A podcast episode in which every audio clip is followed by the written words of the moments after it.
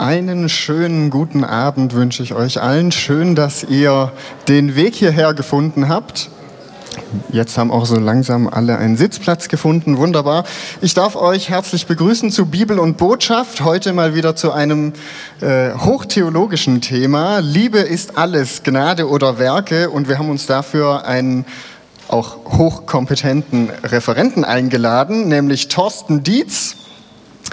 Thorsten Dietz war einige Jahre als Pfarrer tätig, hat dann promoviert, habilitiert und ist seit 2011 Professor für systematische Theologie in Marburg.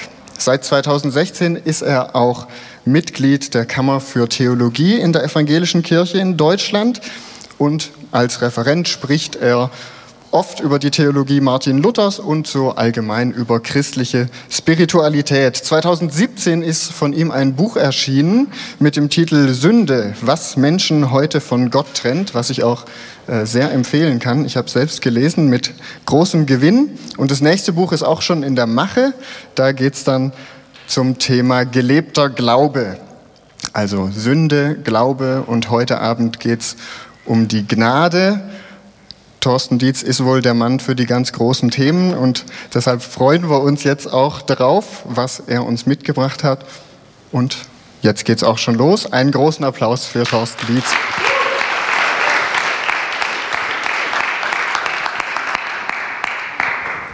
Ja, vielen Dank für die Einladung. Mal schön wieder in Stuttgart zu sein. Ich habe vor über 20 Jahren auch in einer anderen Stadt am Neckar mal studiert und äh, ab und an bin ich äh, ganz gern wieder hier. Ähm, ich habe was, genau, super, ich habe was mitgebracht für euch. Ähm, Liebe ist alles Gnade oder Werke. Das klingt nach ganz großen Themen. Worum geht es heute Abend? Ähm, es geht erstmal schon um das Thema Liebe Gottes. Oha, das ist ja auch irgendwie alles. Und die Idee ist jetzt folgende. Ich möchte euch jetzt nicht eine Dreiviertelstunde lang versuchen zu erklären, dass Gott Liebe ist, sondern ähm, wir tun am Anfang mal so, als wäre uns das klar. Und äh, dann wird mein zweiter Punkt der sein, okay, Gott ist Liebe, schön. Ähm, ist das alles einfach oder problemlos oder bringt, macht das keine Rückfragen nötig oder so? Äh, doch, es ist nicht so einfach. Der Gedanke, dass Gott Liebe ist, kann ungeheuer verflacht werden, er kann verkitscht werden. Man kann sehr äh, kitschig, unwahr, ähm, am Leben vorbei davon reden. Und äh, da gibt es gewichtige Nachfragen, wie man damit umgehen muss. Und wir werden ein bisschen stellen, ein bisschen aufbauen. Also, äh, wir, wir, nehmen einfach die Pointe mal, er ist Liebe, hurra, äh, hoppla, Moment, Fragen. Dann versuche ich uns so ein bisschen eine Zeit lang in Zweifel zu stürzen. Und dann gucken wir mal drittens, kriegen wir die Kuh jetzt noch mal vom Eis, kriegen wir irgendwie den Satz noch mal zurück? Kriegen wir ihn durch alle Fragen, alle Zweifel, alle Schwierigkeiten noch mal so, dass er wieder wahr und schön ist, aber hoffentlich ein bisschen weniger kitschig und ein bisschen tiefer. So, das ist mein Fahrplan für heute Abend. Ähm, Liebe ist alles ja, ist ein Lied, nicht? und man hätte jetzt Tausende nehmen können. Also den, auf den Titel sind wir irgendwie gekommen. Es gibt äh, unzählige, Hunderte, Tausende, Millionen, Billionen, Trillionen Lieder über die Liebe. Äh, jede Autofahrt im äh, bisschen längerem Ausmaß bringt einem mindestens zehn davon zu Gehör. Wir könnten jetzt lange spielen, welche Liebe es alles gibt. Äh, ähm, Liebe ist eins der Schlüsselwörter unserer Kultur, unserer Zeit. Und das ist in gewisser Hinsicht... Ähm, viel weniger selbstverständlich, als wir oft so meinen. Oft ist einem das Selbstverständliche äh, der eigenen Zeit gar nicht bewusst, dass es für andere Zeiten höchst besonders wäre. Wir leben in einer Zeit, wo die Liebe in Filmen, in äh, Musik, in Songtexts, aber auch im Alltag ein permanent fast inflationär benutztes Wort ist. Jetzt könnte ich eine riesen Kulturgeschichte erzählen von der Antike, dass das da auch gab, das Phänomen. Es gab es, aber es hatte einen anderen Stellenwert. Man konnte ungefähr sich was darunter vorstellen, wenn Mann und Frau sich lieben, aber das war nicht der Sinn der Ehe. Dass zwei, die sich gefunden haben, weil sie sich lieben, jetzt den Bund äh, fürs Leben schließen und alle weinen vor Glück oder so. Es war nicht der Sinn der Ehe. Vor 3000 Jahren nicht, vor 2000 Jahren nicht, vor 1500 Jahren nicht, vor 1000 Jahren nicht, vor 500 Jahren auch nicht. Luther, als er heiraten wollte und so, wurde er mal gefragt, das ist was er schon besonders, ob er sie liebt, sagt er, nö, aber ich respektiere sie. So, das, das war aber auch gut, das war viel irgendwie, nicht? Kein Reformator, weder Melanchthon noch Calvin noch Luther haben eine Liebesheirat gemacht, die hätten das auch äh, bisschen äh, übertrieben gefunden. so, äh, Shakespeare, Romeo und Julia, die kommen auf die Idee. Ne? Und das äh, geht natürlich auch sofort schief, weil was ist das für eine Schnapsidee, ne? sich zu verlieben in irgendwen und daraus was machen zu wollen. Ähm, es ist eine Kultur, die das überhaupt erstmal entdeckt als eine, eine fantastische Idee, dass äh, der Mensch in der Liebe Erfüllung findet. Und die Kultur ist keine 250 Jahre alt. Und dass jeder Mensch einfach glaubt, er hätte auch irgendwie ein Recht drauf, das ist keine 100 Jahre alt. So, und gleichzeitig kann man sehen, im Christentum wird dieser Gedanke, dass Gott Liebe ist, auch entdeckt und man sagt, hoppla, da steht ja sogar in der Bibel.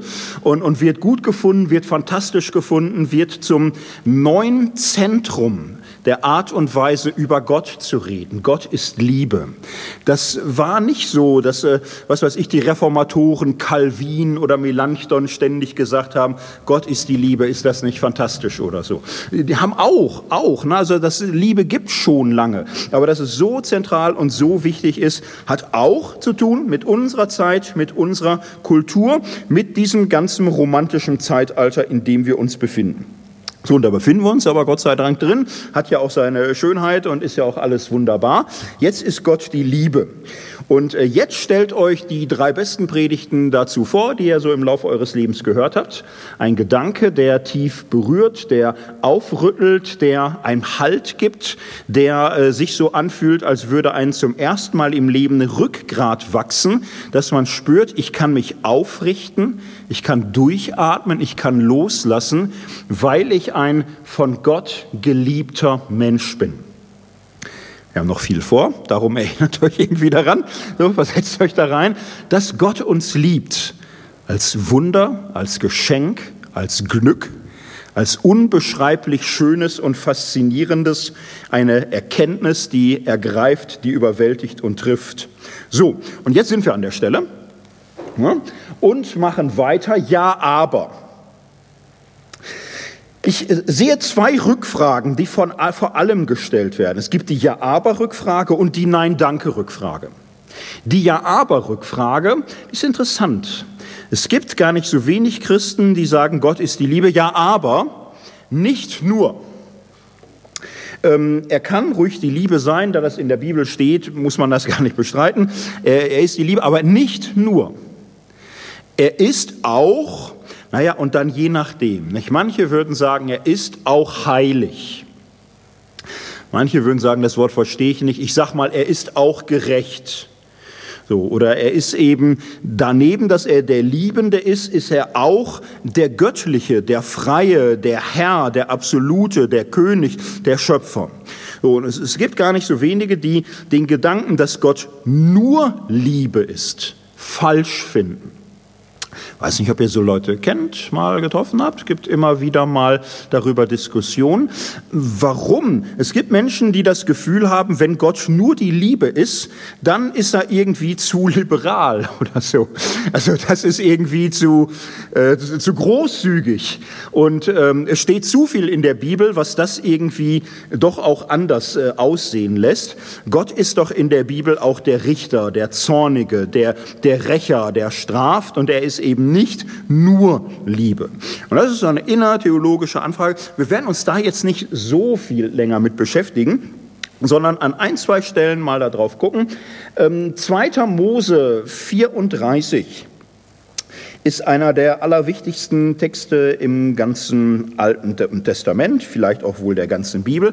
Es ist ja der mit Abstand am meisten in der Bibel zitierte Vers dieser 2. Mose 34, 6. Also da, wo es heißt, der Herr ging an Mose vorüber und rief aus, Herr, Herr Gott, barmherzig und gnädig und geduldig und von großer Gnade und Treue. So, diese Formulierung ist Jetzt schwer zu zählen, sieben, acht, neun Mal zitiert. In Kurzform kommt man auf über 20 Mal. Es gibt fast überhaupt keinen Vergleich dafür. So ganz wenige andere zehn Gebote und so kommen auf eine Handvoll Zitate. Aber dieser Vers toppt alles restlos. Es ist die Gottesformel schlechthin. So, wenn man fragt im Alten Testament Gott, was ist das eigentlich, muss man im Grunde sagen, barmherzig und gnädig, geduldig und von großer Gnade und Treue. So, das ist Gott. Und jetzt gibt es manche, die sagen, stopp, du darfst nicht aufhören zu zitieren, du musst weiterlesen. Da heißt, ja, dass er Gnade bewahrt, Hause und vergibt, okay. Und aber, ungestraft lässt er niemand, sondern sucht die Missetat der Väter heim an Kindern und Kindeskindern bis ins dritte und vierte Glied. Und das ist der spannende Punkt. Wie muss man das jetzt verstehen? Muss man sagen, okay, Gott ist meinetwegen alles, was mit Liebe zu tun hat, aber er ist auch zornig, er ist auch Richter, er ist auch Rächer, er straft. Naja, wenn wir hinschauen, merken wir schon, ähm, diese beiden Seiten sind ungleichgewichtig. Das sind nicht so die beiden Flügel Gottes, es gibt die Es ist Aussage und was finden wir da? Naja, barmherzig, gnädig, geduldig, von großer Gnade und Treue. Luther-Übersetzungen, alle Übersetzungen machen da irgendwie rum, aber es sind diese Dinge. Und dann wird gegenübergestellt Gnade und Vergebung über Tausende, Strafe ins dritte und vierte Glied. Das Verhältnis von 1000 und dritte und vierte Glied ist auch erheblich. Wie ist das aufzufassen? Wie ist das zu sehen? Wenn wir alle biblischen Dinge zu diesem Thema zusammennehmen, kommt immer wieder ein Bild heraus. Die Wesensaussagen Gottes sind so einseitig, wie man sich heute das auch äh, vorstellt. Gott ist Licht und in ihm ist keine Finsternis. Gott ist Liebe. Gott ist all das, was hier steht. Und dann gibt es diese Momente, wo prophetische Texte sagen, ich habe meine, mein Angesicht einen Augenblick vor dir verborgen im Zorn, will mich dir aber nun in ewiger Treue und Gnade wieder zuwenden. Es gibt bei Gott dieses, er ist zornig über Unrecht, er ist zornig über Böses, er straft, er richtet. Nur, das ist kein zweiter Flügel, den Gott braucht, sondern Gottes Zorn ist sein Ärger über das, was die Liebe verletzt. Und insofern habe ich es auf dieser Tafel schon genau, gibt es im Grunde in der Theologie seit äh, anderthalb Jahrhunderten fast einen Konsens, den hier Hermann Krämer zusammenfasst, zu dem muss ich was sagen. Das ist so ein alter Erweckungstheologe, der war nicht nur fromm, der war sehr fromm. Der war nicht nur Pietist, der war irgendwie die Stufe, die danach kommt. Also einer der Liberale, nicht irgendwie gut ertragen konnte und da auch Wut bekam. Also ein sehr frommer, bekenntnistreuer Mensch, sehr biblizistisch, so, und, und der schreibt in einem ganz wichtigen Buch, alle Eigenschaften Gottes äh, sind nur Eigenschaften der Liebe, die sein Wesen ist. Das haben nicht irgendwelche weichgespülten, weichgekochten, irgendwelche äh, Menschen, die Gott mal so ein bisschen Lockerungsübung unterziehen wollten, erfunden, sondern im Grunde ist es eine biblisch-exegetisch lange errungene, erworbene Einsicht, dass es in Gott nicht so diese beiden Flügel gibt, sondern es gibt diese Wesensaussagen hier im Alten Testament oder Gott ist die Liebe, erster Johannesbrief, so ist er. Das heißt, dieses Ja, aber, damit sind wir eigentlich jetzt schon fertig. Dies ja aber ist ein, anderes Problem, dass sich Menschen mit der Vorstellung schwer tun, dass Gott wirklich Liebe ist, ganz und gar. Das war die in gewisser Hinsicht leichter Übung, zu sagen, ähm, es ist schon, also biblisch kann man das so lesen. Jetzt kommt die schwere Übung. Jetzt kommt die schwere Übung, nämlich die äh, Nein-Danke-Haltung. Es gibt ähm, andere Menschen, die sagen, Gott ist die Liebe, danke, nein. Wenn man da sagt, ja, aber warum? So eine super Botschaft. Ist doch schön. Aber was willst du denn mehr als einen liebenden Gott? Dann äh, sagen die, ähm, ja, liebender Gott wäre schön. Aber hast du dir die Welt schon mal angeguckt? Hast du schon mal äh, geguckt, was passiert, was los ist? Hast du mal irgendwie aus deiner kuscheligen Blase rausgeguckt oder vielleicht auch mal was erlebt, wo du nachdenken musstest, was das war? Ähm, wenn Gott die Liebe ist und die Welt so aussieht, wie sie aussieht, dann passt da was nicht zusammen.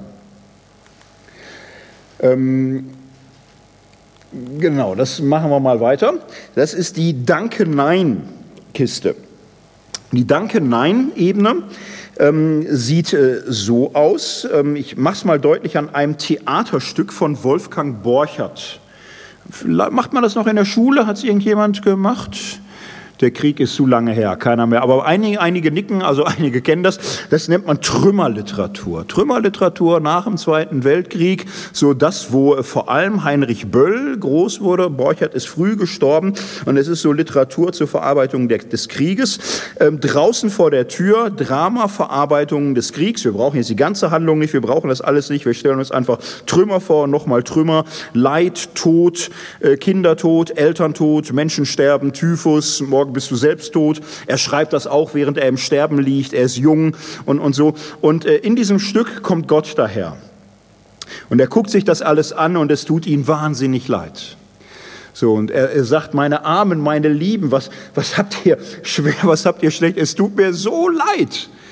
So, aber das ähm, funktioniert nicht, dass alle aufatmen und sagen, ach Gott sei Dank, endlich kommt er und er ist ja die Liebe, wie schön sondern ähm, es lässt kalt, es befremdet, es verstört diesen armen, schwachen, mitleiderregenden Gott zu sehen.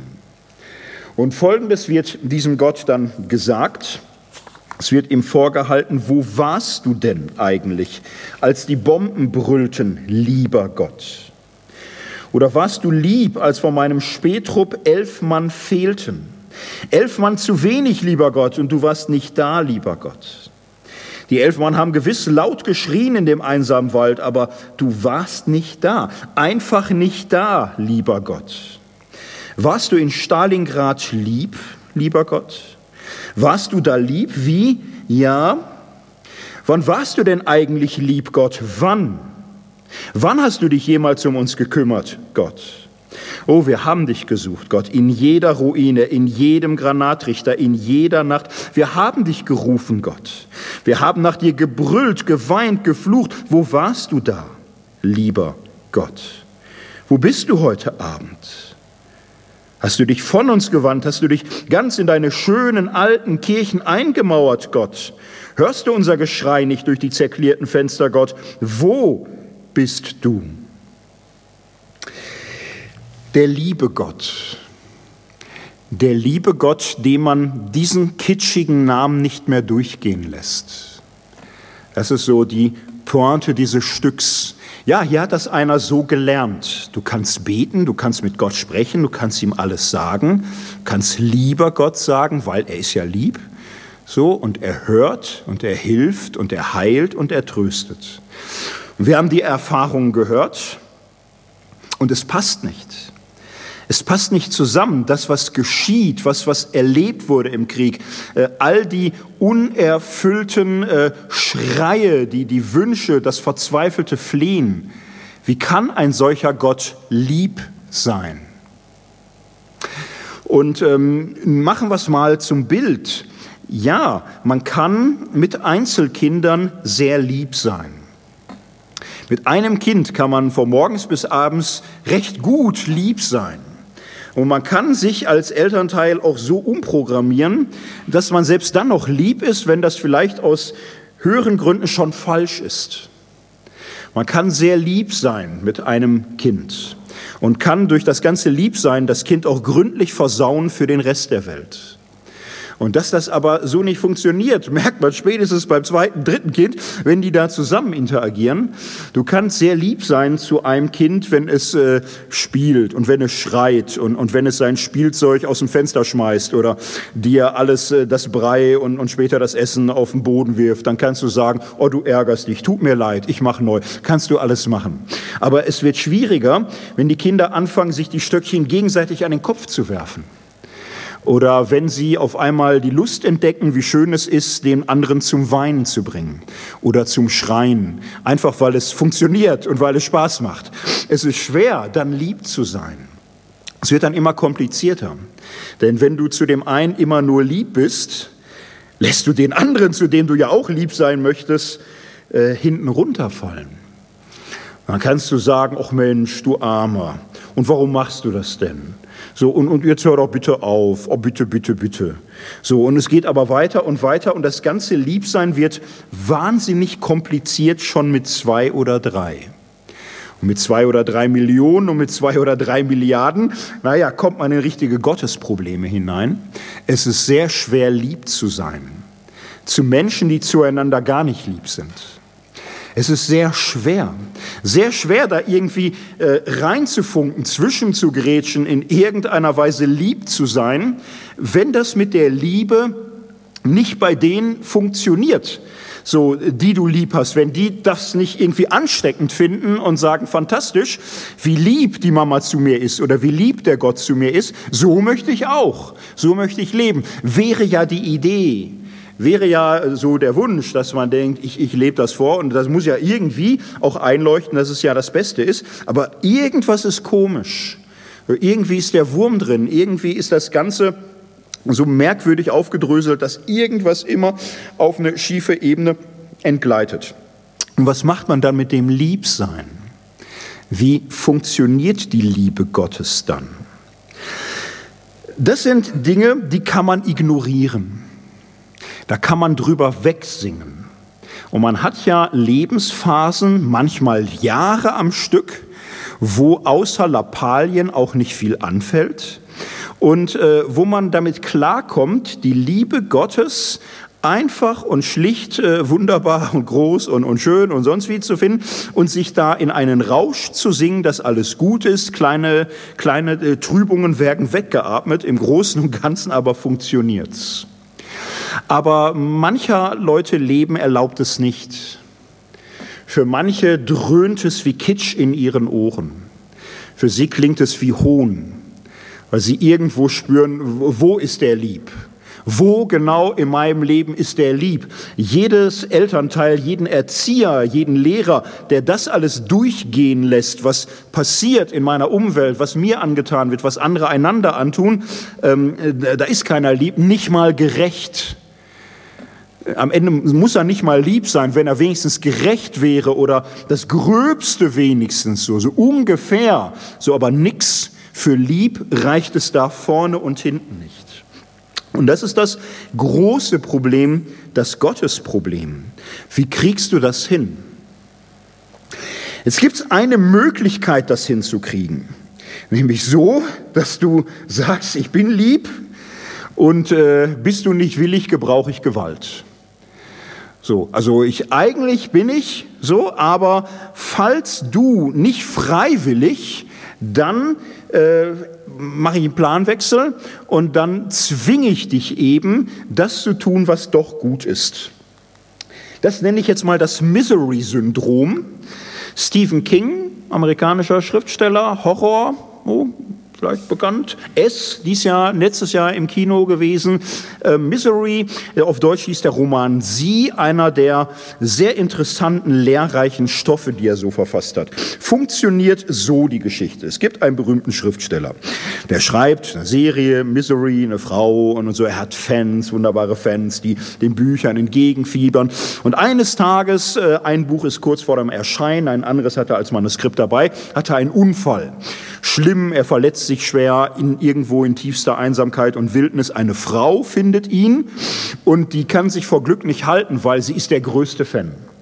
Und sie ist sehr lieb zu ihm. Sie ist der größte Fan. Sie hilft ihm, sie tröstet ihm. Sie ist Krankenschwester, wunderbar. Sie kann ihm helfen, denn sie sind eingeschneit, sie kommen da gar nicht raus. Krankenhaus, keine Chance. Aber Gott sei Dank, Krankenschwester und Fan, mehr Glück kann man ja gar nicht haben. Sie ist sehr lieb zu ihm. Und dann erscheint der Roman, ja, und sie ist aber unzufrieden. Ihr gefällt das gar nicht. Die Handlung geht in die falsche Richtung. So, und, und sie merkt auf einmal, ihre Lieblingsheldin lässt er einfach sterben. Der will die Reihe abschließen. Und dann ist äh, für sie Schluss mit lustig und es ist auch Schluss mit lieb. Das geht so nicht. Er will nicht so, wie sie will. Er ist nicht lieb zu den Romanfiguren, die sie ins Herz geschlossen hat. So, und sie ist ein großer Fan, sie liebt ihn auch. Aber sie muss ihn auch retten davor, dass er da nicht Fehler macht. Und jetzt zwingt sie ihn und sagt ihm, du bleibst hier. Und du schmeißt dieses Manuskript weg und du schreibst ein anderes. Und ich halte dich hier, bis du die Geschichte so weiterschreibst, dass sie wieder gut ist. So lieb bin ich zu dir, ich zwing dich zu seinem, deinem Glück, weil ich weiß ja besser für dich, was gut werden muss. Geschichte eskaliert dann, er versucht zu fliehen. Im Roman fängt sie ihm dann, sägt ihn einem Fuß ab. Das wird im Film etwas gemäßigt, dass der Film ab 12 und nicht ab 16 sein kann oder ab 16 und nicht ab 18 und, und sagt, du schreibst das Buch so zu Ende, wie es gut ist. Das Ende irgendwie dramatisch. Es geht für Stephen Kings Verhältnisse relativ gut aus. Aber wir brauchen jetzt nur die Moral von der Geschichte. Ähm, das mit der Liebe ist sehr schwierig. Denn ähm, Liebe heißt natürlich jemanden bejahen, äh, jemandem helfen, jemandem Gutes tun, ihn fördern. Und, und wie geht Liebe damit um, wenn sich derjenige vermeintlich in die falsche Richtung entwickelt? Hier ist es so, hier wird äh, die Liebe brutal und zwingt und nötigt. Gut, und die Frau ist jetzt Psychopathin und, und so ein extremes Beispiel.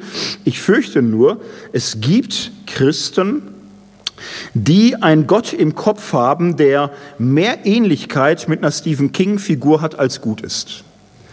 Es gibt so Christen, die haben einen Gott im Kopf, der im, im Grunde zu den Menschen kommt und sagt, hallo, ich bin dein Gott und ich liebe dich. Ja, und ähm, du darfst mich auch lieben. Ich möchte sogar, dass du mich auch liebst. Ähm, du musst dich frei entscheiden dafür, klar. Es ist schwer, dich zu zwingen. Ich sag nur eins, wenn du Nein sagst, äh, sperre ich dich ein und quäle und folter dich bis in alle Ewigkeit. Aber ich liebe dich und äh, wünsche mir, dass du mich liebst freiwillig. Was ist deine Antwort? Wenn man Stephen King gelesen hat, weiß man, wenn man noch eine Chance hat, hinten das Fenster offen ist, raus und dann rennen, rennen, rennen, weg, nichts wie weg. Weil Liebe verträgt sich nicht mit Erpressung. Liebe verträgt sich nicht mit Druck. Liebe verträgt sich nicht mit Zwang.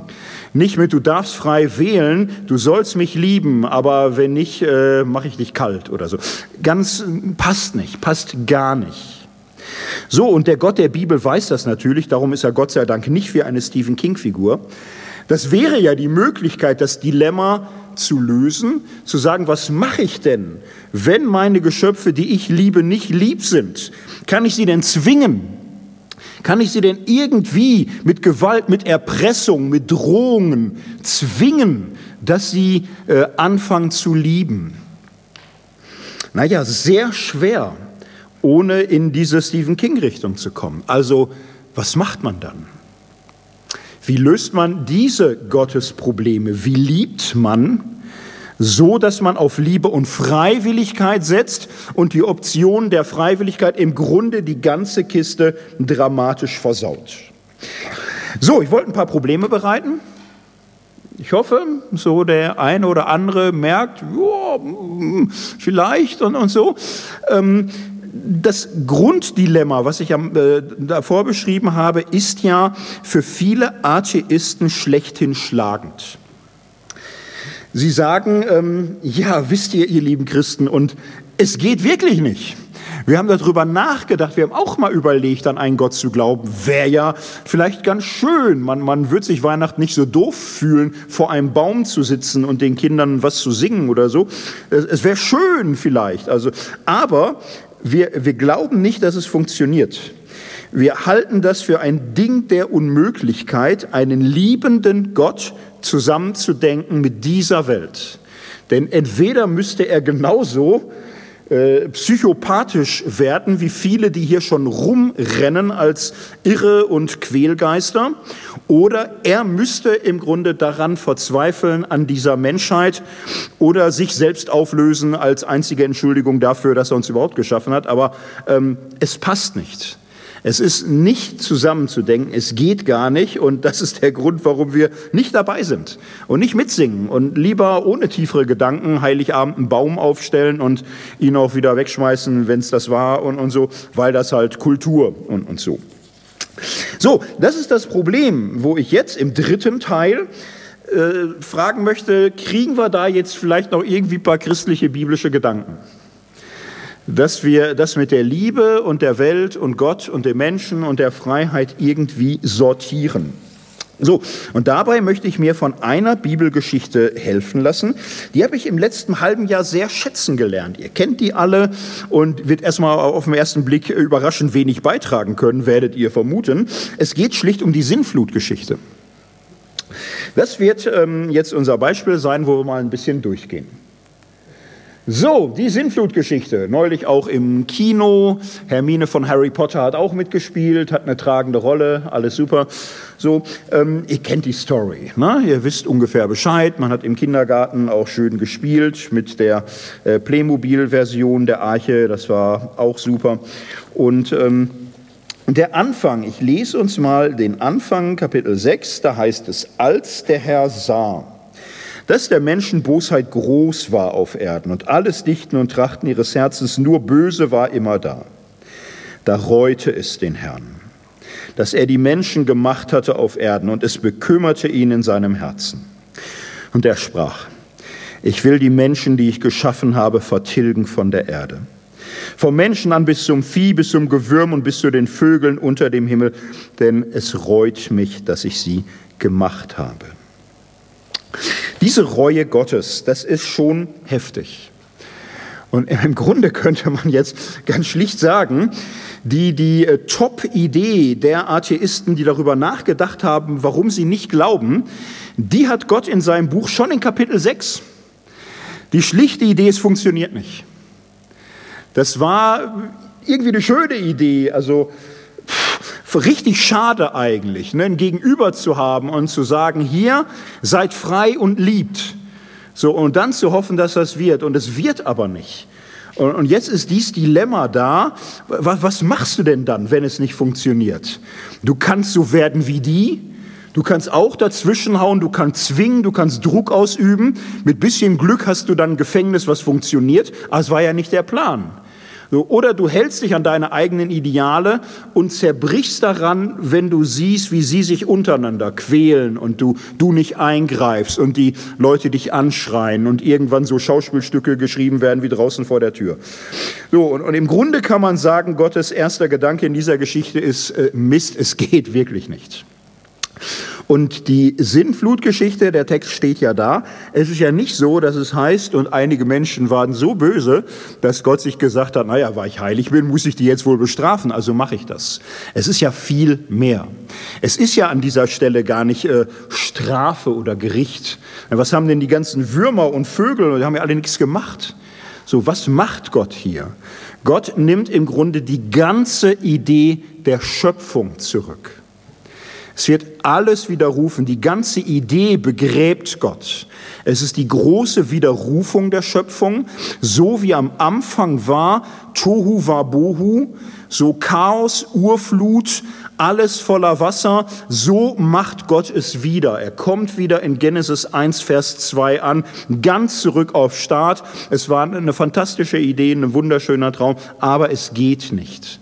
Und es ist die erste Reue Gottes in diesem Text. Es funktioniert nicht. Und ich glaube, an der Stelle muss man sich zwingen, nicht sofort weiterzulesen, weil es ist irgendwie unangenehme Gedanke, wie konnte er und, und sonst wie. Aber es ist ja auch ähm, das Problem ist ja real. Es ist völlig real das Problem, dass es im, im Grunde nicht so funktioniert und wir sehen ja hier mittendrin, Gott äh, ist bekümmert. Es tut ihm weh und es schmerzt, dass er diesen Traum eines Gegenübers begraben muss. Und darum diese große Rückrufaktion allen Lebens, allen Seins durchführt. Eine Idee, die ähm, ja, verblüffend logisch ist. Und man kann bis heute sich immer wieder mal fragen, wäre Sinnflut nicht doch vielleicht die Lösung, dass es vorbei ist. So, nicht schnell drüber weglesen und dann auch nicht an dieser Stelle, also klar ist immer naheliegend zu sagen, meine Güte, was ein Gott, äh, keine drei Seiten gelesen, schon der erste Völkermord und dann alle, Wahnsinn, der soll lieb sein oder so.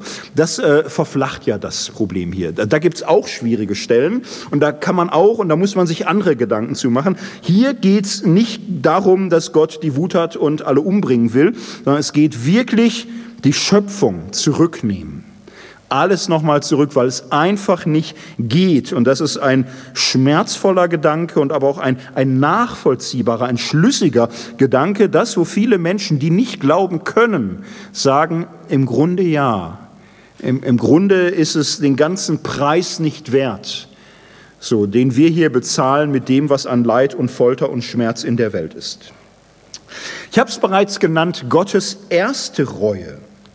Es ist seine erste Idee, die er an dieser Stelle hat.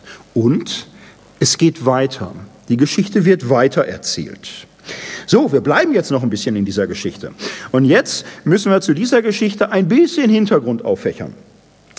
Ähm, wenn wir das so lesen, ist uns das irgendwie bekannt aus äh, Kino, Comic, Playmobil, Kindergarten, Grundschule. Und mit bisschen Glück haben wir irgendwo zu viel gelesen oder Eltern, die noch Bücher haben und haben irgendwie auch mal gehört.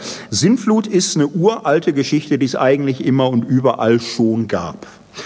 Diejenigen, die in der Bibel diese Geschichte erzählt, aufgeschrieben, gehört haben, wussten, die Story gibt's. Ihr wisst es vielleicht oder nicht, keine Ahnung so nicht, aber es ist eine uralte altorientalische Geschichte. Mehrere Episoden haben wir, das Gilgamesch-Epos, ein bisschen bekannt vielleicht, das ist so die Ilias des alten Orients, äh, wahnsinnig verbreitet im ganzen Orient. Andere Geschichte, Atram Chassis, äh, wahrscheinlich unbekannter, weil es sich schon so kompliziert ausspricht. Aber äh, die in Israel ähm, wussten, alle Völker erzählen davon. Im alten Orient und, und so ist das gängig. Die Römer erzählen das dann auch. Es ist eine Menschheitsgeschichte. Eine große Sage, Mythos, nennt es wie ihr wollt. Alle erzählen an dieser Geschichte rum.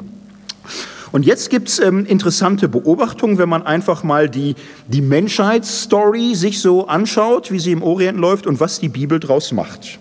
Zunächst mal ist es so, wenn man die anderen Geschichten liest, merkt man, hoppla, oha, es sind ja verblüffend viele Parallelen. Am Anfang in den alten Geschichten äh, göttlicher Beschluss, die Menschen müssen weg. Dann kleines Zwischenspiel, naja, einen kann man retten.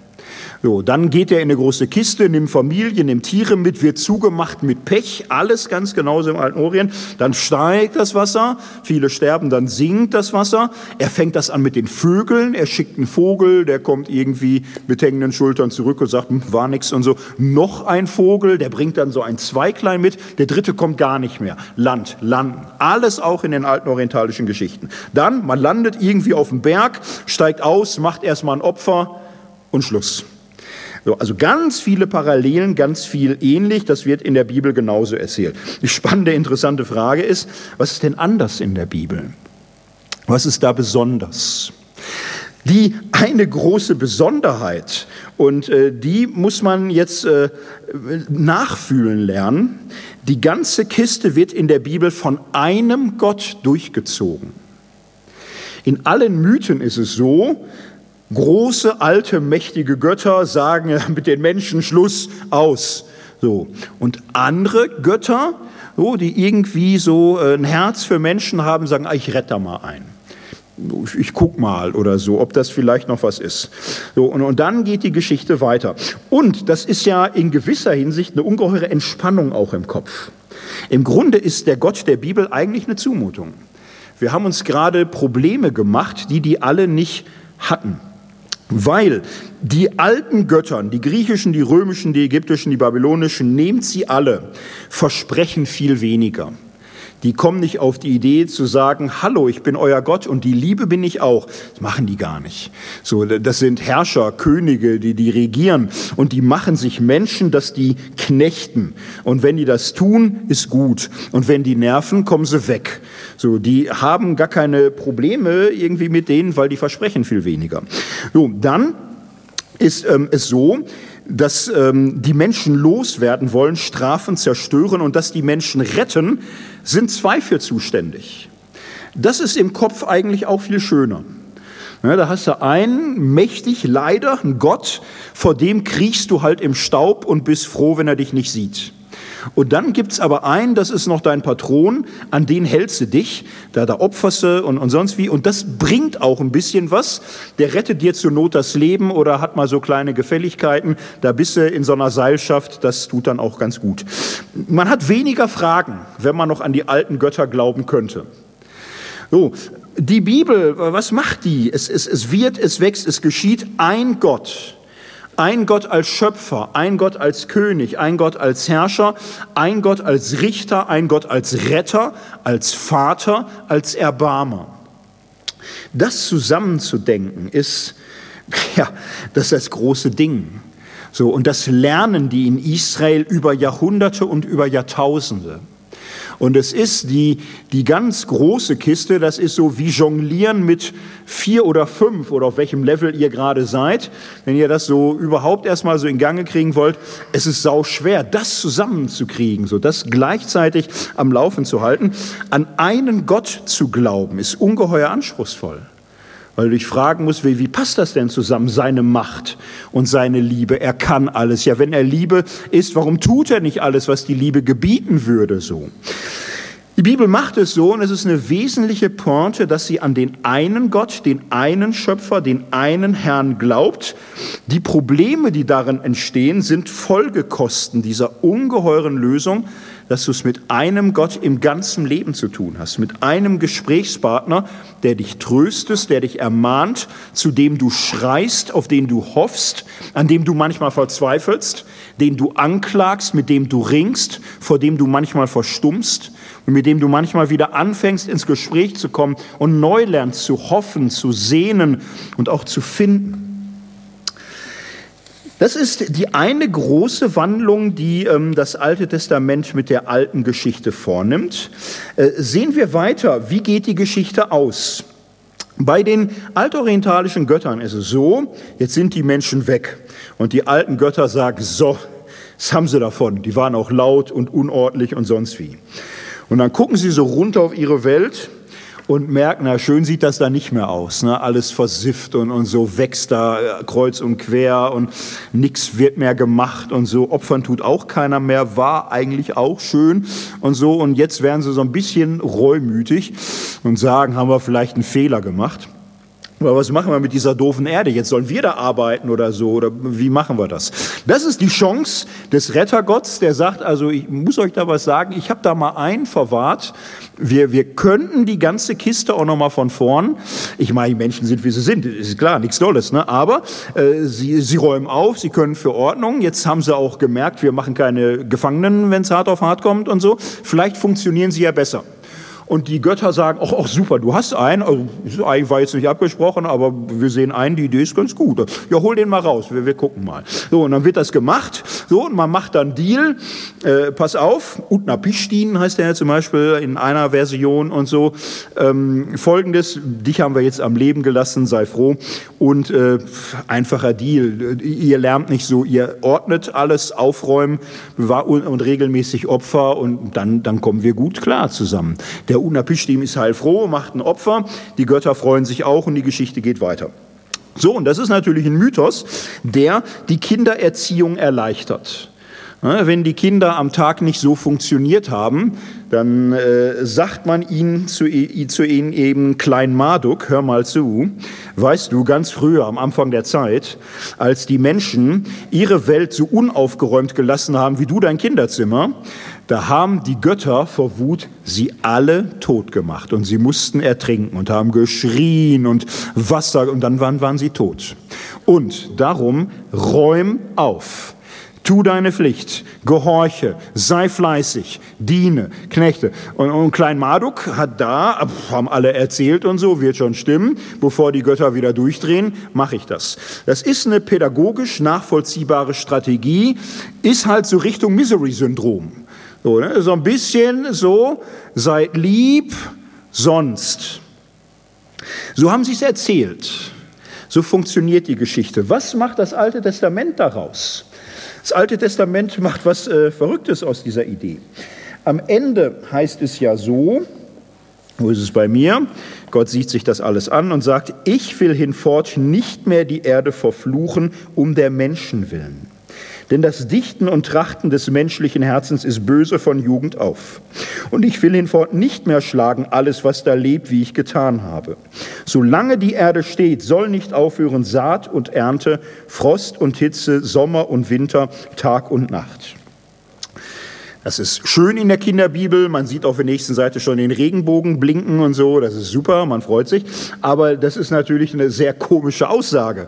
So, wenn ihr das jetzt mal ähm, vergleicht mit dem, was davor war, Gott sieht, dass des Menschen Bosheit groß war auf Erden, alles Licht und Tracht, nur Böse immer da. Und dann sagt er, okay, jetzt müssen sie weg. So, und was steht da am Ende? Ähm, ich will sie nie wieder verfluchen und wegmachen, weil denn das Licht und Tracht ist böse von Jugend auf mal ein bisschen hin und her blättern. Was ist da los mit Gott? In Logik ist das keine glatte Eins. Also, wenn das die Lösung ist, was war dann Plan A für eine Idee? So, wenn er sagt, ich will sie nie wieder vertilgen, denn die sind von Jugend auf böse, das, ähm, das haben die gemerkt. So, also die Schreiber. Diese Geschichte ist ja da ungeheuer spannungsvoll, dass zweimal sehr wortähnlich diese Formulierung vorkommt.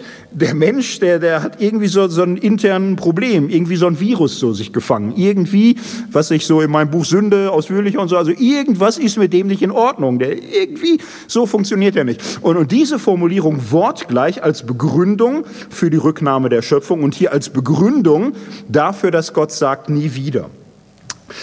Ähm, es ist eine harte Spannung, eine harte logische Spannung, die dann eindrücklich wird, wenn man es mit den ganzen alten orientalischen Geschichten vergleicht. In alten orientalischen Geschichten gehen die Götter in den Misery-Modus und, und, und sagen, wir zwingen sie mit der äh, Peitsche, wir haben die Folterwerkzeuge nicht nur gezeigt, wir haben sie probiert und äh, unter dieser Drohung funktioniert die Menschheit hoffentlich. So, nicht so im Alten Testament. Es ist hier, dass Gott einseitig verzichtet auf Rache, einseitig verzichtet auf Strafe, einseitig verzichtet auf jede Form der Gewalt. Und das mit dem Bogen ist jetzt so, was macht Gott da? Der Regenbogen, das ist alles ganz schön. Ähm, es heißt wörtlich Bogen, also so wie Pfeil und Bogen. Und es gibt altorientalische Gottesvorstellungen, da denkt man sich den Gott im Himmel, der mit Pfeil und Bogen auf die Menschen schießt. Und wenn einer irgendwie eine doofe Krankheit kriegt und daran eingeht, äh, sagen sie, siehste, den haben sie getroffen. So. Und, und das war die Vorstellung, dass die Götter bewaffnet sind und mit Krankheit und Schmerz und Leiden auf die Leute schießen. Was macht Gott? Er hängt seinen Bogen in den Himmel und sagt, ich lege die Waffen fort. Also äh, unter den Indianern hätte er gesagt, okay, ich begrabe das Kriegsbeil. Das hätte man nicht so schön gesehen, also so ist es eine bessere Idee. Und die altorientalischen Boden waren im Ruhezustand auch so gebogen. So, die waren so gebogen, es, es wird weggestellt, Verzicht. Verzicht auf ähm, Auslöschung, Verzicht auf jede Gewalt. Gott geht ganz und gar ähm, ähm, in, diesen, in diese Haltung der bedingungslosen Liebe, der bedingungslosen Gnade zu den Menschen. Und dann findet ähm, die Sinnflut Kapitel 9 ein interessantes Ende, was im, im Grunde viel zu wenig gelesen wird. Es gibt ähm, bei vielen Christen, ist so meine Beobachtung, ähm, so irgendwie Geduld mit dem Alten Testament, die ersten drei Seiten, dass man sagt, was ist wichtig im Alten Testament? Naja, die Schöpfung und der Sündenfall. Und dann kommen 900 Seiten für die Hardcore-Christen und dann geht das mit Jesus endlich wieder in vertraute Gefilde. Das bei ganz vielen Christen ist es so ungefähr, manchmal hat man noch so zehn Gebote und drei, vier Lieblingskapitel oder mal einen Psalm, aber auch ganz viel Blättermasse, wo man sagt, boah, schwer. So, und, und gerade am Anfang ist es besonders schade, weil das bringt ein schiefes Menschen- und Weltbild mit sich. Wenn man sich so drauf fixiert, Gott hat es so eingerichtet, erst die Schöpfung, Schöpfung und dann der Fall. Erst war es Paradies, alles war vollkommen, alles war in Ordnung und dann gefallene Welt, böse Welt, schlechte Welt, alles schlimm. Und ab jetzt warten wir auf den Herrn Jesus und äh, was die da gemacht haben, ist völlig egal die nächsten Jahrtausende. Und das ist ähm, auch von der ganzen Wahrnehmung der Literatur, des Stoffs, ist das sehr tragisch und schade und, und verkürzt. Weil dieser Zusammenhang von Schöpfung und Sinnflut, auch der ist im alten Orient da. Also das ist eine vorgegebene Einheit, ein Zusammenhang, das ist ein Block. Man müsste immer 1. Mose 1 bis 9 immer am Stück lesen. Es ist ein Verbrechen fast, nach Kapitel 3 aufzuhören. Man kriegt ein falsches Weltbild davon. Denn was haben wir in Kapitel 9? Kapitel 9 haben wir etwa dies, wer Menschenblut vergießt, dessen Blut soll um des Menschen willen vergossen werden, denn Gott hat den Menschen zu seinem Bilde gemacht. Das ist an der Stelle sehr wichtig. Manche Christen haben so das Gefühl, der Mensch war Gottes Gottes Ebenbild, dann hat er alles versaut. Jetzt ist er das Bild des Teufels. Bah. So. Das ist aber natürlich nicht äh, die Sicht. Der Mensch ist und bleibt Gottes Ebenbild. So. Und er ist auch nicht so, er war gut, jetzt ist er nur noch böse. Ausschließlich. Auch das ist nicht biblisch. So. Der Mensch ist gemischt. Er ist beides. Der äh, Mensch äh, von Genesis 9 ist Gottes Ebenbild. Naja, und von Jugend auf hat er diese Tendenz ins Wilde, Struppige und Böse. Was Genesis 9 dann macht, ist, dass er im Grunde einen Kompromiss findet. Ein Kompromiss mit dieser Welt. Diese Welt ist nicht die besten aller möglichen. Und Gott findet einen Weg, wo er sagt, also ähm, jetzt nicht die Misery-Strategie, jetzt äh, kann ich und will ich euch nicht zwingen irgendwie, aber wir brauchen jetzt einen Kompromiss, so wie es ist, es ist auch schwierig. Ihr kennt es, es heißt, Gott sprach, das ist das Zeichen des Bundes, den ich geschlossen habe zwischen mir und allem lebendigen Getier bis auf ewig. Mein Bogen habe ich gesetzt in die Wolken, das Zeichen des Bundes zwischen mir und der Erde. Wenn es kommt, dass ich Wetterwolken über die Erde führe, so soll man meinen Bogen sehen in den Wolken. Alsdann will ich gedenken an meinem Bund zwischen mir und allem, so dass hinfort keine Sinnflut mehr komme, die alles Fleisch verderbe. Darum soll mein Bogen in den Wolken sein, dass ich ihn ansehe und gedenke an den ewigen Bund zwischen Gott und allem lebendigen Getier und allem Fleisch, das auf Erden ist. So, das ist das, äh, die große Idee, ein Bund, ein Vertrag. Wie sieht er jetzt aus? Gott setzt zwei, drei Mindeststandards. Er setzt ein paar Mindeststandards, wo er sagt, hier nicht töten. Ihr seid schwierig, weiß ich und so, aber dass es irgendwie funktioniert, brauchen wir einen Kompromiss. Diese Regel haltet. Ansonsten gilt ganz schlicht der Mechanismus, was der Mensch sät, wird er ernten. Und zwar so, dass ihr es in den Griff kriegen müsst. Ihr müsst einigermaßen, und jetzt könnte man erzählen über die Entstehung des Staates und des Rechtsdenkens und ähm, all diese ganzen Dinge, die früh eingerichtet werden, die im alten Orient auch greifen, auch in den altorientalischen Mythen da sind. Gott setzt Mindeststandards. Das heißt, Gott geht einen Kompromiss ein er verwirft die erste Lösung, die Welt radikal zurückzuziehen. Das war seine erste Reue. Die zweite Reue ist die, dass er diese Entscheidung zurückzieht und sagt, ich möchte noch mal neu anfangen. Aber wir sehen jetzt auch, naja, das ist ein Kompromiss. Gott erwartet weniger von den Menschen. Er erwartet weniger, er verlangt Mindeststandards und er beginnt aber nun eine Geschichte. So, jetzt stellt euch einen Vortrag vor über die Heilsgeschichte von Noah, über Abraham und Jakob und Josef, über Mose, über David, über die Propheten bis Jesus. Stellt die euch jetzt vor. Eine ganze Stunde. So, und ich möchte diese Geschichte jetzt mal die dritte Reue Gottes nennen. Und ich nenne es mal das große Projekt, das große Projekt, Gott möchte seine ursprüngliche Idee in irgendeiner Weise Gestalt werden lassen.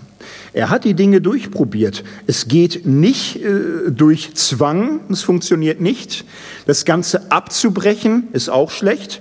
Man kann jetzt sagen, ich verzichte einfach auf meinen Traum und habe da halt so ein Zoo und äh, ich habe da paar Zäune und äh, wenn ich sie dressiert habe, kann man sie auch ganz gut streicheln.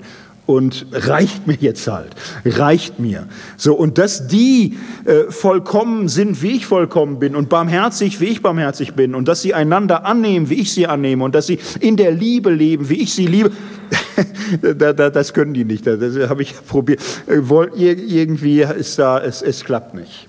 So, es, es könnte ja das Ende sein. dass Gott sagt, ja, das, das ist jetzt halt das Mögliche, sondern normale Welt, bisschen Law and Order. Irgendeinen von der CSU braucht man immer, der dann so, so ein bisschen und dann, dann kann man auch woanders so ein bisschen wieder locker und es reicht. Es ist, mehr ist nicht möglich. So sind die Menschen. Kant äh, sagte mal dazu, aus so einem krummen Holz, als die Menschen sind, kann nichts ganz Grades werden. Wäre ein Gottesbild, wäre eine Möglichkeit zu sagen, vielleicht ist es das. Vielleicht ist das, was möglich ist, einigermaßen geordnete, gesittete Verhältnisse, Untergrenze. Nun, die Gottesgeschichte geht weiter, so dass eine dritte Reue geschieht. Was ist Reue eigentlich? Wir hatten das Wort zweimal in den Texten. Ich habe es brav aufgegriffen, nichts merken lassen, nichts dazu gesagt. Reue ist natürlich äh, in diesen Geschichten insgesamt eine Schwierigkeit. Wie kann denn Gott was bereuen? Was heißt reuen? Reuen heißt erstmal ganz schlicht, ich sehe etwas an in der Vergangenheit, was ich getan habe und sage jetzt, das war falsch. Ich sage, es tut mir leid. Es tut mir leid heißt, es schmerzt mich weil ich sehe, dass es ein Fehler war. Und das tut weh. Und darum mache ich es wieder gut. Ich mache es rückgängig. So, erste Version, ich mache es rückgängig. Es tut mir weh, weil es falsch war. Und darum nehme ich es zurück. So, dann tut ihm das auch weh, tut ihm auch leid. Denn die neue Menschheit ist ja gar nicht anders. Ist ja genau dasselbe eigentlich als die alte. So dass er im Grunde auch bereut und, und sagt, ich, ich mache mit denen weiter und ich werde es nie wieder tun. Ich tue das nie wieder. Auch eine Reueformel. Es ist interessant, dass die Bibel so von Gott redet, eigentlich. Also je nach Gottesbild, wenn man drüber nachdenkt, was ist das für ein Gott? Es tut ihm leid. Ja, kann der Fehler machen? Warum macht er Fehler? Was ist das für ein Gott? Die Bibel redet so von ihm. Manche haben dann das Gefühl, ihn jetzt schnell retten zu müssen vor der Bibel und zu sagen, ja, der reut gar nicht wirklich. Er kann, ist ja vollkommen. Er macht keine Fehler. Gott macht keine Fehler. Niemals. Alles geht so nach seinem Plan. Das ist jetzt einfach so menschlich dahergesagt. Das kann niemals das meinen, was da steht. Wäre aber auch schade. Wir haben mit Reue dieses Verständnis, wie ich gerade entfaltet habe, vielleicht ein bisschen eng geführt. Reue biblisch ist jetzt nicht so fixiert, ich habe einen Fehler gemacht und es tut mir leid, leid, leid. Ähm, es ist stärker, ich ändere mich. Ich, ich muss um die Ecke gehen. Ich muss jetzt eine andere Richtung. Ich muss jetzt was anderes verfolgen. Reue Gottes ist eins der wichtigsten und auch faszinierendsten Begriffe im Alten Testament. Es kommt an vielen Stellen vor. Und das Interessante ist, es kommt vor allem an Stellen vor, wo die Gnadenformel zitiert wird, wo gesagt wird, Gott ist gnädig und barmherzig, geduldig und langmütig. Und dann gibt es zwei, drei Stellen, da wurde hinzugefügt, und lässt sich des Bösen gereuen. Auch viele Gebete, wo Mose und andere sagen, Gott will strafen, die sagen, lass dich gereuen des Bösen, was du tun willst. Also tu's nicht ändere dich, ändere die Richtung, ändere deine Pläne, ändere deine Ziele. Das ähm, kann kein antiker Gott. Das sind Sturköpfe. Die gehen lieber unter. Die sehen lieber dem letzten Gläubigen noch zu, wie, wie er stirbt, und dann sind die auch weg. Kein antiker Gott kann sich ändern. Es ist beim biblischen Gott äh, außergewöhnlich speziell, dass der sich ändern kann, dass er lebendig ist. Und ähm, ja, der biblische Gott ändert sich radikal im Laufe der biblischen Geschichte. Was ist die große Änderung, die in seinem Leben widerfährt? Naja, mehr Änderung als Menschwerdung geht nicht. Denn das muss man ja wirklich denken. Nicht nur, dass äh, Gott sagt, ich schicke da mal so ein Avatar runter in die Welt und wenn es mir reicht, ziehe ich die Seele wieder raus und dann war es das so. Das muss reichen. Nein, wenn Gott wirklich Mensch wird, so, dann ist es die, die klassische orthodoxe rechtgläubige Vorstellung, dass Jesus jetzt als Mensch und Gott ja, in Gott Teil des göttlichen Wesens ist. Gott nimmt das menschliche Dasein, menschliche Leben, menschliche Natur in sich auf und verändert die Menschheit radikal dadurch. dass er in Jesus Christus als Mensch, das Wort als Fleisch, das Ewige als Zeit sichtbar wird. Diese Geschichte der Menschwerdung ist die radikale Änderung Gottes. Es ist seine dritte Reue. Paulus hat das, ähm, diesen Gedanken mal so formuliert, was macht Gott, wenn er so radikal sich ändert? So, die Juden fordern Zeichen, die Griechen fragen nach Weisheit, wir predigen Christus, den Gekreuzigten, den Juden ein Ärgernis, den Heiden eine Torheit. Den aber, die berufen sind, Juden und Griechen, predigen wir Christus als Gottes Kraft und Gottes Weisheit, denn die göttliche Torheit ist weiser als die Menschen sind. Die göttliche Schwachheit ist stärker als die Menschen sind. Das ist ja so am Rande des Denkbaren. Die göttliche Schwachheit ist stärker als die Menschen sind, die göttliche Torheit.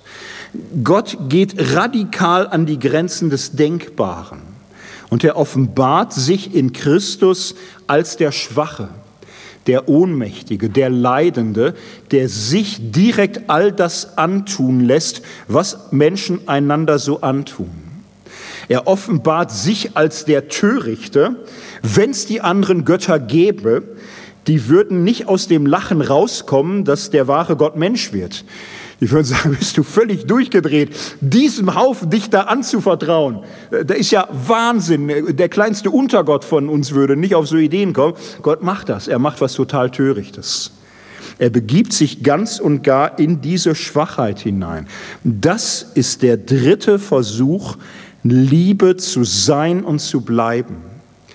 Ein Versuch, die Grundentscheidung der Sinnflut, den Bogen in die Luft zu hängen, treu zu sein, zu sagen, ja, ich werde nicht dazwischenschlagen. Ich werde nicht mit Gewalt, nicht mit Druck, nicht mit Zwang, weil ich mir treu bleibe. Lasse ich mir das falsche Muster des Hassens und des Rächens nicht aufzwingen. Aber ich kann auch nicht zuschauen. Ich kann nicht zur ohnmächtigen Karikatur eines Gottes werden, der Menschen in die Welt setzt, die Opfer werden gequält, geschunden und ich gucke einfach nur zu und sage, schade aber auch. Die dritte Gräue Gottes ist der Versuch, manche würden sagen der verzweifelte Versuch, oder im Glauben der überwältigende, faszinierende Versuch, einzugreifen, ohne sich zu verraten zu helfen, ohne die falschen Machtmittel zu nehmen, zu befreien, zu erlösen, ohne an diesen Mythos der rettenden Gewalt zu glauben, auf den Menschen verfallen, wenn es ihnen irgendwie zu hart wird. Dietrich Bonhoeffer ist jemand, der genau gleichzeitig mit Wolfgang Borchert es so formuliert, Gott lässt sich aus der Welt herausdenken, äh, drängen ans Kreuz. Gott ist ohnmächtig und schwach in der Welt und gerade und nur so ist er bei uns und hilft uns. Es ist deutlich, Matthäus 8, dass Christus nicht hilft Kraft seiner Allmacht, sondern Kraft seiner Schwachheit, seines Leidens. Und dieser radikale Gedanke eines leidenden Gottes, eines schwachen, törichten Gottes, der sich in tiefste Ohnmacht begibt und dadurch Neues beginnt. Und das ist ja die Pointe im Neuen Testament. Es beginnt eine neue Schöpfung. Eine neue Schöpfung ohne Sinnflut eine neue Schöpfung, die mitten in der alten beginnt und die hier und jetzt als Botschaft vom Reich Gottes, als Botschaft von Christus, als Wort vom Kreuz lockt und ruft und einlädt, sich herauswinden und hineinretten zu lassen in diese neue Logik der Liebe. Das ist die dritte Reue Gottes. Und man kann sagen, das ist ja ein verzweifeltes Unternehmen.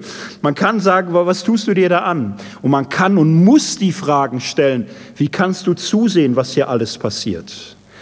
Aber ich denke, das ist die Richtung, in die Gott hinein Liebe denkt, Liebe ist, Liebe lebt. So so in der Wahrnehmung aller Unmöglichkeiten und aller Schwierigkeiten und aller Optionen, ist das der eine Weg, der vielleicht noch offen ist oder der Gott sei Dank noch offen war, wo Gott in Richtung einer neuen Schöpfung geht. So, so denke ich, äh, kann man von Liebe Gottes versuchen zu reden, ohne sie zu verkitschen, ohne sie zu verflachen, ohne wegsehen zu müssen von all dem, was in dieser Welt Kreuze aufrichtet.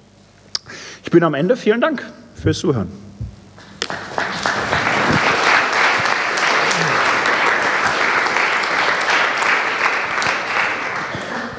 Ja, vielen Dank, lieber Thorsten, für den Vortrag, für die vielen inspirierenden Gedanken. Und ich denke doch mal, dass die ein oder andere Frage vielleicht in eurem Kopf noch offen geblieben ist.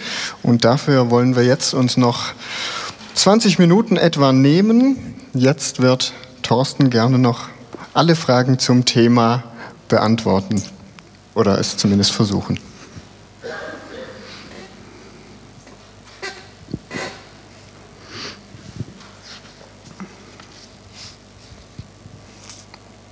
Wenn es keine Fragen gibt, heißt es entweder, dass niemand den Vortrag verstanden hat oder dass alle Fragen beantwortet wurden.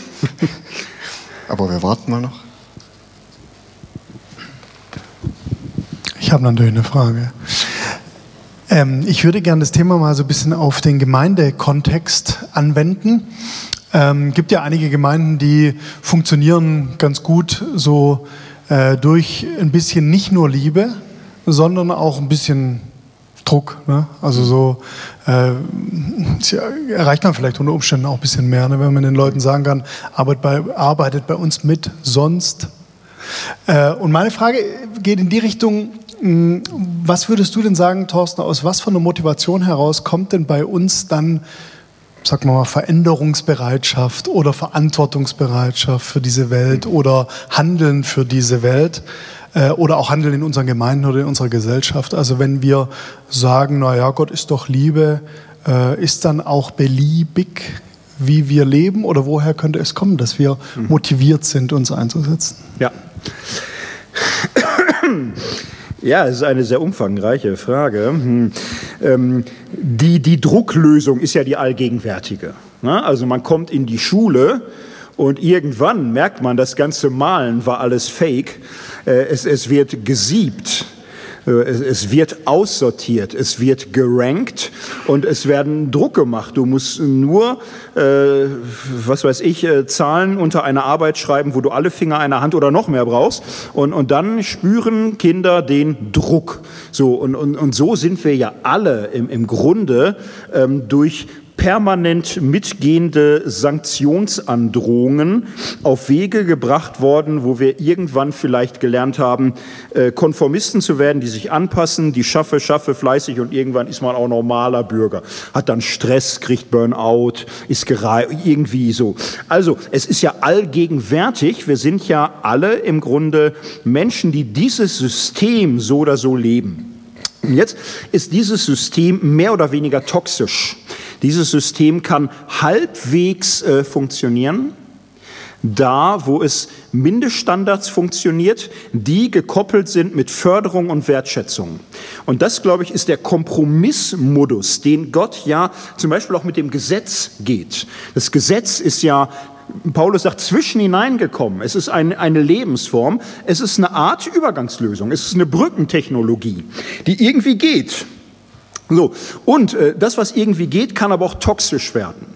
So, dass im Grunde der Zwang, der Druck, die Nötigung äh, Menschen äh, im, im, im Grunde eigentlich innerlich am, am Laufen hält und antreibt.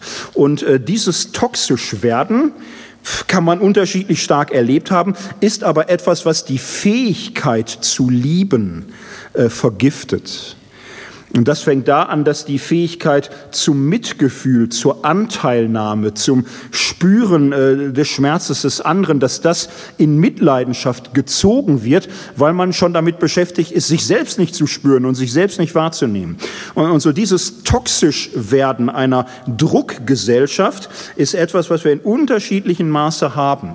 Was ist äh, das Änderungspotenzial? Ähm, ja, wie macht es Gott? So, dass er inmitten der Zeit die Erfahrung bedingungsloser Liebe ermöglicht. Und ich glaube, die Schöpfung ist auch so eingerichtet, dass Gott ähm, Ideen davon hineingegeben hat, zum Beispiel in das Verhältnis von Eltern und Kindern oder von Geliebten, die einander die Erfahrung schenken können, bedingungslos geliebt zu sein. Und diese Erfahrung äh, befreit und beflügelt noch einmal ganz anders und trägt in anderer Weise dazu bei, dass Menschen ohne Angst aus tiefem inneren Antrieb Gutes tun wollen weil sie sich dazu von tiefstem Herzen heraus bewegt fühlen. Und so äh, sollte der bessere Weg sein, der bessere Weg der Liebe. Was kann man daraus lernen? Ich glaube, im Alltag ist äh, diese Erfahrung in der Familie, nach Möglichkeit aber auch in anderen Konstellationen, Jugendkreis, ganz entscheidend, und wo Menschen diese Erfahrung machen, gesehen zu werden, gehört zu werden, äh, Mitgefühl zu erfahren, was nicht als Mitleid runterdrückt, äh, sondern irgendwo befreit und kräftigt, da können Menschen in einem freien, reifen Sinne äh, auch selbst schlicht Lust am Guten bekommen. Das braucht es. Und das ist aber eine permanente Herausforderung auf ganz unterschiedlichen Ebenen, von der Familie bis in die Gemeinde. Dafür würde ich sagen, sollten Christen so eine Art Verschwörungstruppe sein, so diese Erfahrung zu ermöglichen, dass Menschen Lust am Guten bekommen und wissen, das umzusetzen ist gar nicht so leicht, weil viel Vergiftetes in dieser Welt immer schon so unterwegs ist und trotzdem so, und dann wird man mit dem Kreuz auch seine eigenen Erfahrungen machen, aber das ist das Leben, das ist Nachfolge dann. Gibt es weitere Fragen? Jawohl.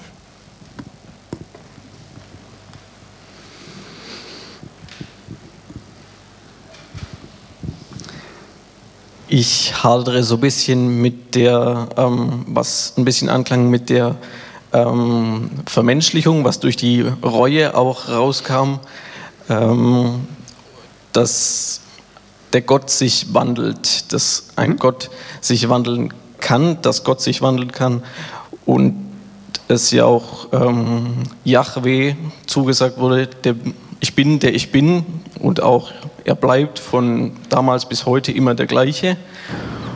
Und ich versuche das gerade ein bisschen in Einklang zu bringen mit, dem, mit der Theologie oder dem Denkansatz des Wandels der Wahrnehmung mhm. der Menschen von einem Gott. Wie sehen, ja. wie kann man oder kann man das zusammenbringen? Äh, ob es ein Annähern ist, also ein Wandeln sowohl der Menschen als auch des Gottes oder nur von einer Partei. Ja, ja ist eine spannende Frage, wird intensiv diskutiert. Wer so ein bisschen in der Podcast- oder Blogger-Szene unterwegs ist. Da gab es so kleine Debatten, Stichwort Prozesstheologie, Open Theism, also die so ein bisschen mehr Interesse haben, dann können da spannende Diskussionen finden. Da werden auch manche richtig wütend und andere denken noch lange drüber nach und, und so. Die, die Grundidee ist nun ähm, die, man kann natürlich die andere Lösung machen und sagen, Gott ist ewig unwandelbar, äh, kann alles, weiß alles, ist mit sich identisch von Anfang bis zum Ende, von Ewigkeit zu Ewigkeit. Das Einzige, was sich höchstens wandeln darf, ist das Bild, das die Menschen von Gott haben. So, und dann haben die da ihre menschenähnlichen Begriffe und Gedanken und da muss man manchmal schnell weiterlesen, dass man nicht ins Nachdenken kommt. Das wird spätestens ja bei der Menschwerdung eigentlich unmöglich. Also wenn wir wirklich Inkarnation, Menschwerdung denken, dann ändert sich Gott. Spätestens da funktioniert das, glaube ich, nicht.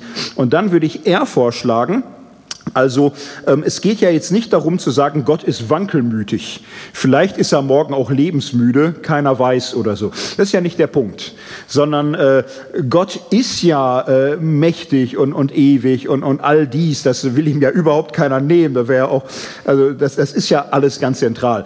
Und seine sich äh, ändern und verwandeln sein, der lebendige Gott zu sein, äh, muss nicht verstanden werden als eine Minderung seiner Vollkommenheit würde er sagen, gerade darin ist Gott vollkommen, dass er sich auf die Zeit einlassen kann, so dass er berührbar ist. Das Beten kein Quatsch ist. Es gibt ja Menschen, die denken, dass wirklich so alles, was je passieren wird, weiß Gott schon.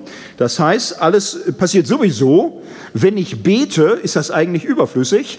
Aber Gott will, dass wir trotzdem beten, weil das hat er ja auch schon gewollt. Und jetzt bete ich halt und überlege eigentlich was, was Gott schon weiß. Und dann sage ich es ihm. Und wenn das irgendwas bewirkt, dann nur, weil Gott das immer schon wusste und immer schon wollte. Amen.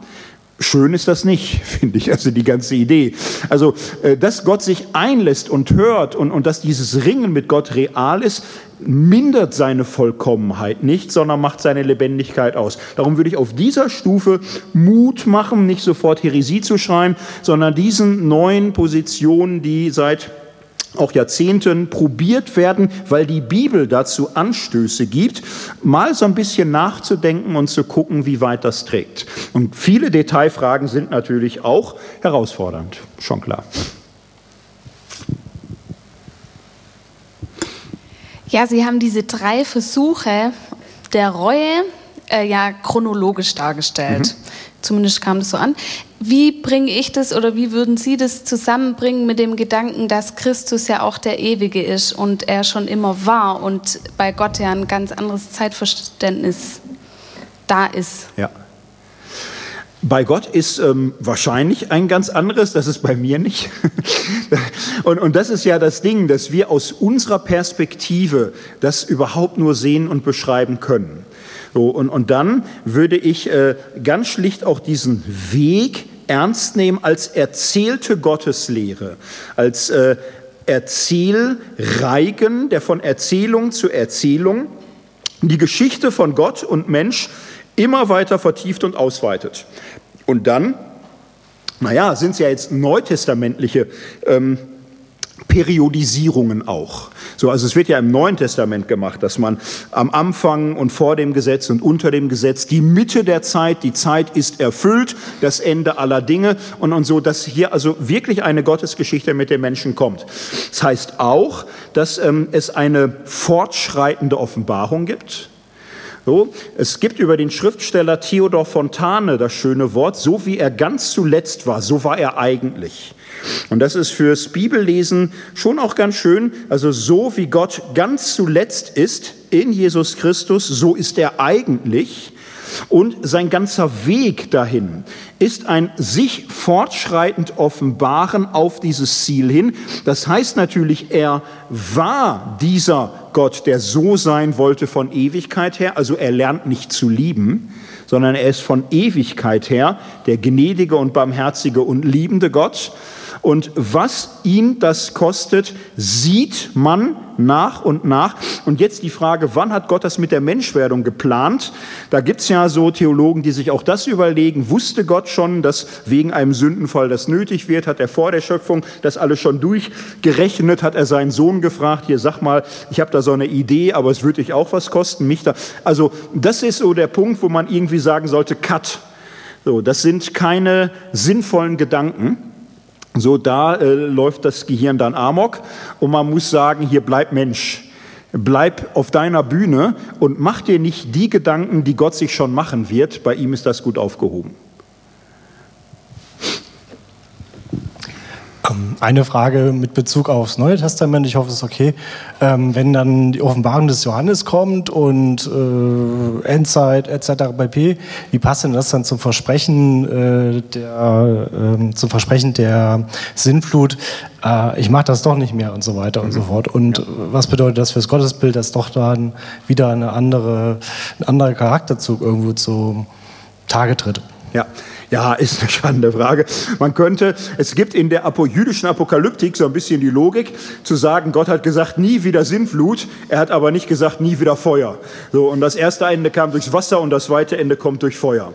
Und dann möchte man sagen, oh, war aber ein komischer Schwur, ne? hätte er das mit. So, und das ist auch ähm, das sind diese Grenzfragen. Wie verstehen wir diese apokalyptischen Texte? Und es ist im Neuen Testament ja die Johannes-Offenbarung. Und jetzt würde ich hier schon auch ähm, zu einem doppelten Mut machen. Zunächst mal diesen Text natürlich auch als krönenden Abschluss des neutestamentlichen Kanons zu lieben, vor allem auch zu lesen. Und wenn man ihn liest, sich aber auch zuzugestehen, dass man da viele Fragen kriegt und ein bisschen zu achten auf diese Gattung auf diese Gattung, die in ganz bestimmter Weise in großer Not Gottes richtendes Befreiungshandeln erwartet. Und jetzt nicht durch diese eine Perspektive alles andere, was man je über Reich Gottes oder sonst wie gehört und gewusst hat, zu löschen. Es ist eine notwendige Perspektive. Und die Johannesoffenbarung ist zum Beispiel der wahrscheinlich kritischste Text zum römischen Imperium und seiner ausbeuterischen Gewalt, der in der römischen Kaiserzeit überhaupt geschrieben wurde. Es ist ein wesentlicher, wichtiger Text, der etwas ganz Entscheidendes zur Sprache bringt. Und es ist eine Perspektive, die das richtende, zerstörerische Eingreifen Gottes stark macht und gleichzeitig aber auch nicht wegnimmt, was die anderen Perspektiven an Hoffnung auf Wachstum, auf Entfaltung an Reich Gottes haben. Und jetzt müsste man das nebeneinander, und das wäre eine große, spannende, schwierige Aufgabe, aber hier benenne ich einfach mal ne, das große Problem gesamtbiblisch denken, nicht einfach sagen, alle Endfragen sind die Johannes-Offenbarung, der Rest gilt da nicht mehr. Noch ein bisschen die Spannung aushalten. Richtig ist, Johannes-Offenbarung hat das massivste Zeugnis auch vom zerstörerischen Gericht Gottes, gerade auch im Blick auf das Ende. Wir hätten noch Zeit für eine letzte dringende Frage.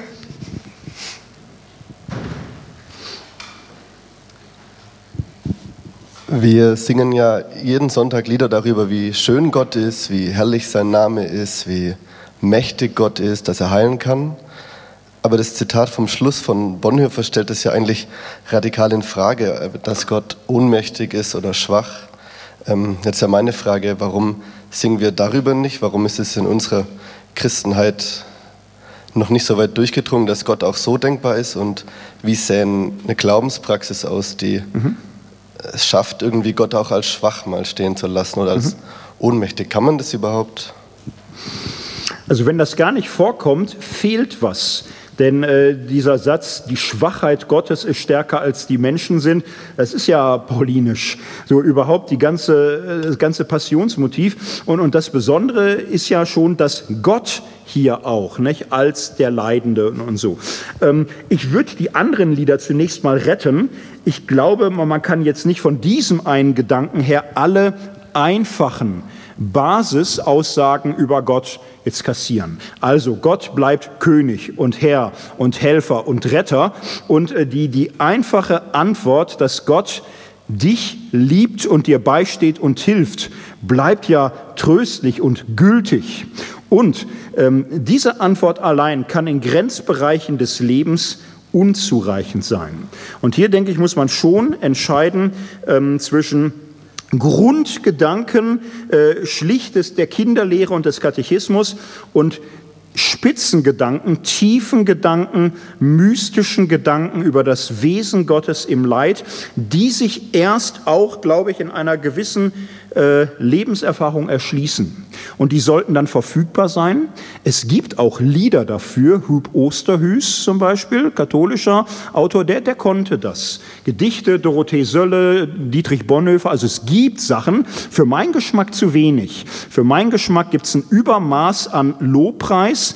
Was ich jetzt mal sagen würde, wenn das ausschließlich der Tonfall ist, ist es eine etwas regressive Frömmigkeit, die permanent in Grandiositätsgott und Kind-Ich geht. So, und, und dieses Realistische, auch das Leid und das Kreuz ernst nehmen, sollte vorkommen. Aber nicht alles andere verdrängen, weil so kleine Regressionsschübe sind ja auch mal schön zum Leben. So, jetzt nochmal vielen Dank, Thorsten, dass du dir die Zeit genommen hast. Wir haben dir noch was Kleines mitgebracht, unseren Bibel- und Botschaft-Likör. Ja, Wahrscheinlich erst zum Zuhause trinken. Du hast noch eine lange Fahrt vor dir. Davor wäre schlecht. Ja. Genau, davor wäre schlecht. Wir, auch dafür wollen wir dir nochmal äh, sehr danken, dass du dir die vier Stunden Fahrt äh, Zeit genommen hast, durch den Feierabendverkehr herzukommen und jetzt nochmal drei Stunden nach Hause. Wir hoffen, du kommst auch gut wieder an.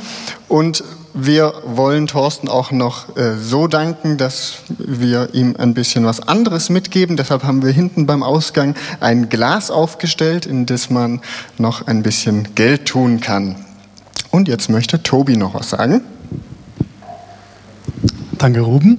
Ja, an so einem Abend, wo lauter theologisch interessierte Menschen da sind, muss natürlich eine Ankündigung auf jeden Fall kommen. In drei Wochen haben wir für dich wieder ein fantastisches Workshop-Angebot bei uns im Jesus-Treff parat, nämlich den Wortexport.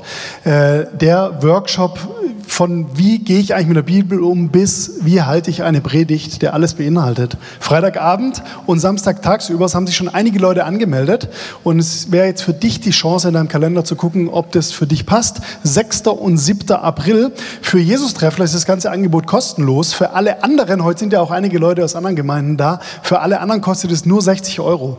Also auf jeden Fall unbedingt äh, mitmachen beim Wortexport, wenn, deine, wenn du dein Talent ausprobieren willst. Wie gebe ich denn was Geistliches wieder oder weiter.